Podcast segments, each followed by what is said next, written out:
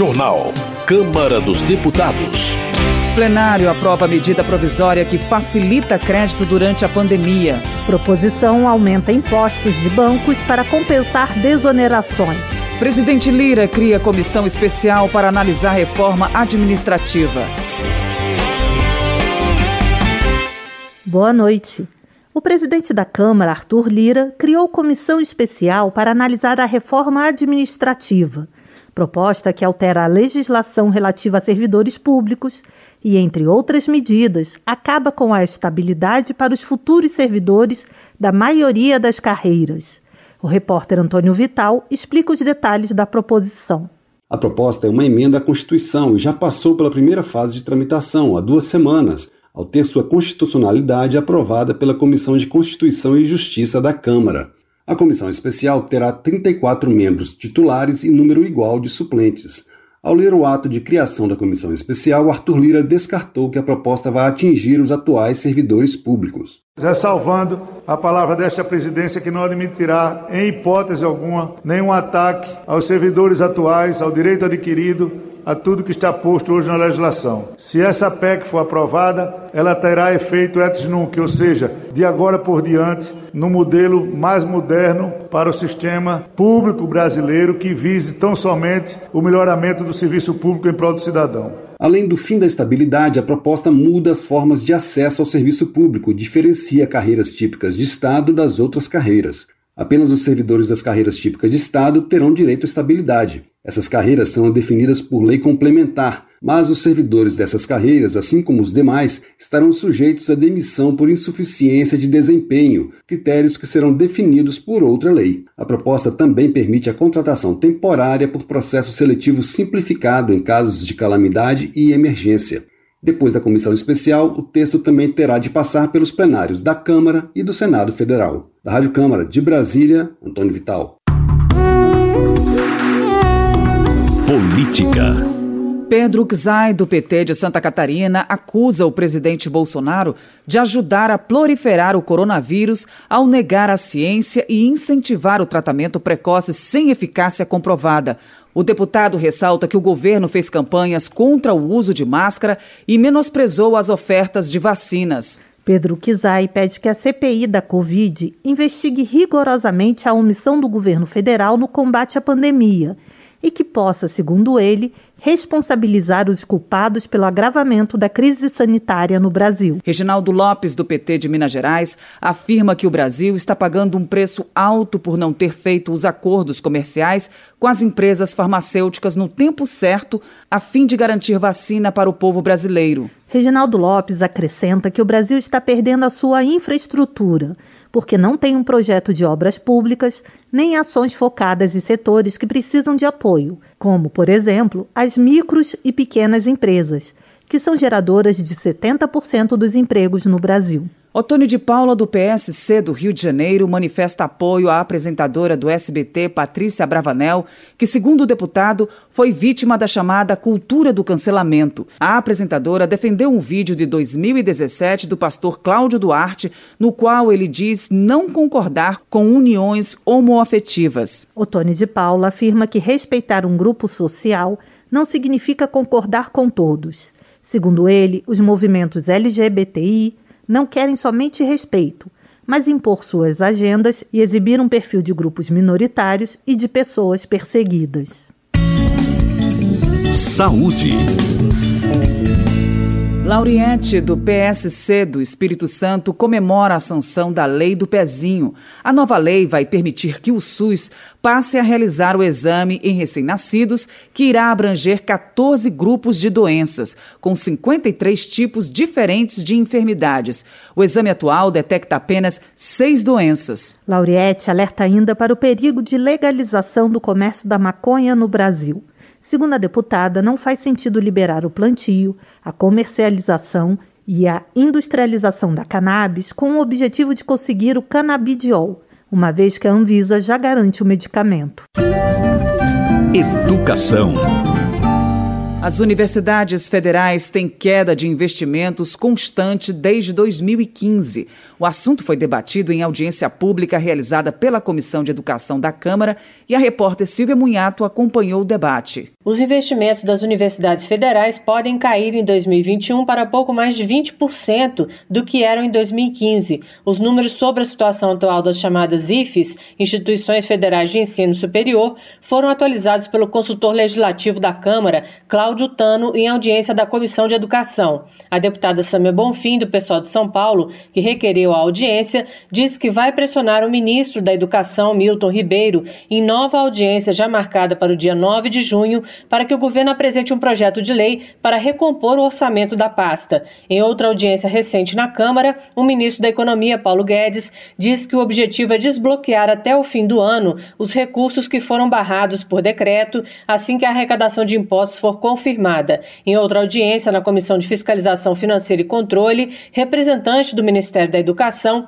explicou que a pasta busca a recomposição dos cortes que vieram no projeto de lei do orçamento de 2021. Na mais recente audiência na Comissão de Educação, o Ministério da Economia foi convidado, mas respondeu que os servidores estavam sob o regime do ponto facultativo por causa do feriado de Corpus Christi. O consultor Cláudio Tano explicou que após a emenda do teto de gastos de 2016, a educação não foi prioridade, porque o orçamento do setor caiu de 6,5% da despesa total do orçamento para 5,2% em 2020. Já a área de defesa, por exemplo, subiu de 5,5% para 5,8%. Tano lembrou que a emenda do teto deve vigorar por 20 anos e basicamente pega o orçamento do ano anterior e corrige pela inflação. Como 93% das despesas são obrigatórias, todas as áreas competem pelos 7% restantes para custeio e investimentos. Segundo ele, corrigindo pela inflação, o orçamento do MEC saiu de 121 bilhões de reais em 2015 para 107,8 bilhões em 2020. Tano disse que as despesas de pessoal subiram 5,2% no mesmo período, porque houve uma expansão das instituições de ensino superior. Levando em conta apenas as despesas de custeio e investimentos, o total do MEC nas despesas totais passou de 19,5% em 2016 para 3,8% em 2020. Para o reitor da Universidade Federal do ABC, Dácio Roberto Mateus, o problema mais urgente é o do custeio. Não adianta a empresa, a indústria, a iniciativa privada me dar recursos para desenvolver este ou aquele projeto. Eu não terei dinheiro para manter os laboratórios abertos. Eu não terei dinheiro para manter a vigilância dos nossos prédios. Para a deputada Alice Portugal, do PCdoB da Bahia, o governo aposta na precarização dos contratos de trabalho para reduzir custos. E implementa agora uma reforma administrativa cruel que, é, de maneira superveniente, a emenda do teto de gastos e a própria, a, próprio, a própria regra de ouro, né, ela congelará as carreiras de docentes, de servidores técnicos e administrativos e efetivamente constituirá um apartheid entre típicos e não típicos ou atípicos da carreira pública. Praticamente todos os convidados disseram que é grande o risco de suspensão das atividades das universidades federais no segundo semestre, caso não haja recomposição do orçamento. Da Rádio Câmara de Brasília, Silvia Minhato. Meio Ambiente. Joseildo Ramos, do PT da Bahia, alega que não há como comemorar a Semana do Meio Ambiente com tantos desmatamentos e queimadas nos biomas do Brasil. Joseildo Ramos afirma que o ministro do Meio Ambiente, Ricardo Salles, facilita o contrabando de madeiras extraídas de terras griladas ou ainda de áreas de preservação ambiental. Carlos Aratini, do PT de São Paulo, alerta para a ocupação desordenada da Amazônia, o desmatamento e a destruição de áreas nativas. Segundo ele, o resultado disso é o aumento da seca, que faz com que se reduzam os reservatórios de água em nosso país. Carlos Aratini diz ainda que o preço da energia no Brasil vai aumentar por causa da escassez de água. O deputado acusa o governo federal de não elaborar um plano de emergência para a situação de redução na produção e na geração de energia de algumas hidrovias, como a do Tietê-Paraná. Valmir Assunção, do PT da Bahia, defende a abertura imediata de uma comissão parlamentar de inquérito para investigar suspeitas de corrupção no Ministério do Meio Ambiente. O deputado destaca a operação da Polícia Federal, que teve como um dos alvos o atual ministro, Ricardo Salles, que foi acusado de participar de um esquema de exportação ilegal de madeira da Amazônia. Na opinião de Valmir Assunção, se a Câmara não instalar a CPI, estará sendo conivente com possíveis crimes ambientais cometidos por agentes públicos no exercício de sua função. José Ricardo, do PT, se solidariza com as famílias afetadas pelos alagamentos em várias cidades do Amazonas. O deputado informa que essa é a maior cheia dos rios nos últimos 119 anos e cobra ações do poder público para ajudar as pessoas que perderam seus bens por causa do avanço das águas. José Ricardo também destaca a Semana do Meio Ambiente e comenta sobre a realização do Fórum Nacional Permanente em Defesa da Amazônia, que realiza debates com temas relacionados aos povos indígenas, às populações tradicionais da Amazônia, à juventude e às mulheres. Transportes. Gustavo Fruit, do PDT do Paraná, defende a aprovação de projeto que determina que pelo menos 5% da arrecadação com multas seja investido em mobilidade não motorizada, como benefícios para pedestres e bicicletas. Ele lamenta que, atualmente, a legislação estabeleça que esses recursos sejam investidos apenas em fiscalização, engenharia de trânsito e de campo. Gustavo Fruit afirma que, quando esteve à frente da Prefeitura de Curitiba, implantou uma série de medidas relacionadas à mobilidade ativa, como semáforos inteligentes, calçadas verdes e vias adaptadas para o tráfego de bicicleta. Turismo. Otávio Leite, do PSDB do Rio de Janeiro, elogia o potencial religioso do turismo brasileiro. Ele menciona a assinatura de termo de cooperação entre o Convention e Visitors Bureau do Rio de Janeiro e várias associações de turismo religioso. O evento ocorreu no Santuário do Cristo Redentor, local adequado para se professar a fé. Otávio Leite lembra que há outros pontos turísticos na capital fluminense que também atraem a atenção de fiéis, como o Santuário de Nossa Senhora de Fátima e a Igreja de Nossa Senhora da Penha, por exemplo. Votação. Câmara dos Deputados aprovou mais uma medida de combate aos efeitos da pandemia na economia. Dessa vez, foi uma medida provisória que dispensa os bancos de exigirem documentos de regularidade fiscal do cliente na hora de contratar ou renegociar empréstimos. O repórter Antônio Vital retorna ao programa para falar sobre as votações desta semana na Câmara. O plenário aprovou a MP com alterações feitas pelo relator, deputado Ricardo Silva, do PSB de São Paulo, que estendeu o prazo das medidas que acabariam em 30 de junho até 31 de dezembro. O relator também deu prioridade na concessão de empréstimos de bancos públicos para as microempresas, empresas de pequeno porte e cooperativas com faturamento anual de até 4,8 milhões de reais. A mesma regra vai valer para empréstimos a aposentados e pensionistas. Entre os documentos que não serão cobrados pelos bancos de empresas e pessoas físicas estão a comprovação de quitação de tributos federais, a certidão negativa de inscrição na dívida ativa da União, a certidão de quitação eleitoral, a regularidade com o Fundo de Garantia do Tempo de Serviço, FGTS, a regularidade na entrega da Relação Anual de Informações Sociais, a RAIS, a comprovação de pagamento do Imposto sobre a Propriedade Territorial Rural, ITR, para os produtores rurais e a consulta prévia ao Cadastro Informativo de Créditos Não Quitados do Setor Público Federal, o CADIM. O relator Ricardo Silva disse que o objetivo é diminuir a burocracia para ampliar o crédito em um momento de crise econômica. O objetivo deste relator é fazer com que mais pessoas tenham acesso ao crédito. Nós temos que alargar o alcance o máximo possível dessa MP. Nós estamos no momento de crise e nós tentamos fazer um relatório que abarque o máximo possível de situações para que nós tenhamos ampliação da oferta no crédito com juros baixos em nosso país. A medida provisória também acaba com a necessidade de apresentação da certidão negativa de débito pelas empresas que contratarem crédito derivado de cadernetas de poupança, que é o caso, por exemplo, das construtoras do setor de habitação. Mas as empresas com dívidas com o INSS continuam impedidas de obter empréstimos de bancos públicos. A MP que facilita a obtenção de crédito pelas empresas durante a pandemia vai agora para análise do Senado. Da Rádio Câmara de Brasília, Antônio Vital. Agricultura. Pompeu de Matos, do PDT do Rio Grande do Sul, defende a aprovação de medidas emergenciais de amparo à agricultura familiar. Segundo ele, diante da crise econômica e sanitária, é preciso garantir financiamento e concessão automática de benefícios aos homens e mulheres do campo, recompondo o orçamento do Plano Safra. Pompeu de Matos cita como exemplo o fomento emergencial, com parcelas de R$ 2.500 para cada agricultor familiar e de R$ 3.000 para a mulher chefe de família.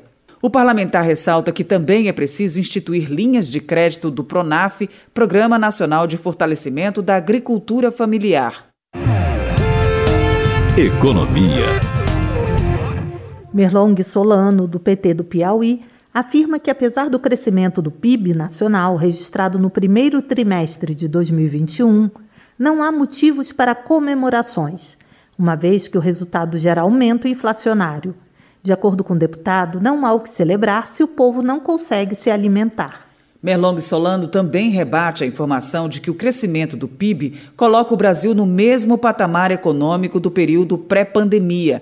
Ele avalia que, na verdade, o aumento na importação de produtos industrializados e de tecnologia, seguido do aumento na exportação de produtos primários, mostra que o país está atrasado. Professora Rosa Neide, do PT de Mato Grosso do Sul, afirma que o crescimento do PIB registrado no primeiro trimestre de 2021 mostra que quem está lucrando, na verdade, não é o povo brasileiro, mas sim o mercado financeiro e todos aqueles que se beneficiam com a alta do dólar. Professora Rosaneide ressalta que o dólar alto eleva também o preço de produtos como a gasolina. A deputada afirma que o saldo positivo da balança comercial só deve ser comemorado se não for acompanhado de aumento da inflação. Outra medida provisória aprovada pelos deputados esta semana aumenta a tributação de instituições financeiras, reduz incentivos tributários da indústria química e limita o valor dos veículos comprados com desconto por pessoas com deficiência. Ouça os detalhes com Antônio Vital. O relator, deputado Moses Rodrigues, do MDB de São Paulo, incluiu outros temas no texto final da medida provisória, como tributação de combustíveis adquiridos na Zona Franca de Manaus e redistribuição da arrecadação de loterias de apostas esportivas. Uma das principais polêmicas no plenário foi a extinção do regime especial da indústria química, o REIC, prevista na medida provisória original. O REIC é um desconto do PIS/PASEP e da COFINS sobre a nafta e outros produtos destinados à indústria petroquímica. Deputados de diversos partidos protestaram contra a medida, que, segundo eles, provocaria desemprego. O deputado Alexis Fontaine, do Novo de São Paulo, disse que o fim abrupto do incentivo poderia se refletir no preço dos produtos fabricados no país. A indústria química é a base das indústrias, é a mãe da indústria. Em tudo tem química, nesse carpete, nessas imóveis, no microfone, nos automóveis, tudo tem química. E aí quando a gente faz com que o regime de especial da indústria química caia de forma abrupta, nós vamos ter impactos que vão gerar inflação. Diversos partidos chegaram a ameaçar obstruir a votação com a alegação de que não houve tempo para discussão da MP. Diante das críticas, o relator Moses Rodrigues propôs um acordo com a previsão de um período de transição de quatro anos até o fim do REIC, o regime de incentivos fiscais da indústria química. A revogação, em vez de ser no ano de 2021, ela terá uma proporcionalidade de 25% em 2021, 25% em 2022, 25% em 2023 e 25% fechando em 2024. Então, a indústria química teria quatro anos para poder se reestabelecer, se organizar, até porque o rei que está aí posto desde 2005, já são 16 anos. A MP também aumenta a alíquota da contribuição social sobre o lucro líquido, a CSLL, dos bancos de 15% para 20% até o fim do ano, alíquota que volta para 15% no ano que vem. O aumento da tributação foi a maneira encontrada pelo governo para compensar incentivos fiscais para os produtos destinados a hospitais, clínicas, consultórios médicos e campanhas de vacinação, e também para compensar a redução de tributos sobre óleo diesel e gás de cozinha. Da Rádio Câmara de Brasília, Antônio Vital. Termina aqui o jornal Câmara dos Deputados, com trabalhos técnicos de Everson Urani e apresentação de Mônica Tati e Val Monteiro. Boa noite para você. A Voz do Brasil retorna na segunda-feira. Uma boa noite e um bom final de semana. Você ouviu A Voz do Brasil. Boa noite.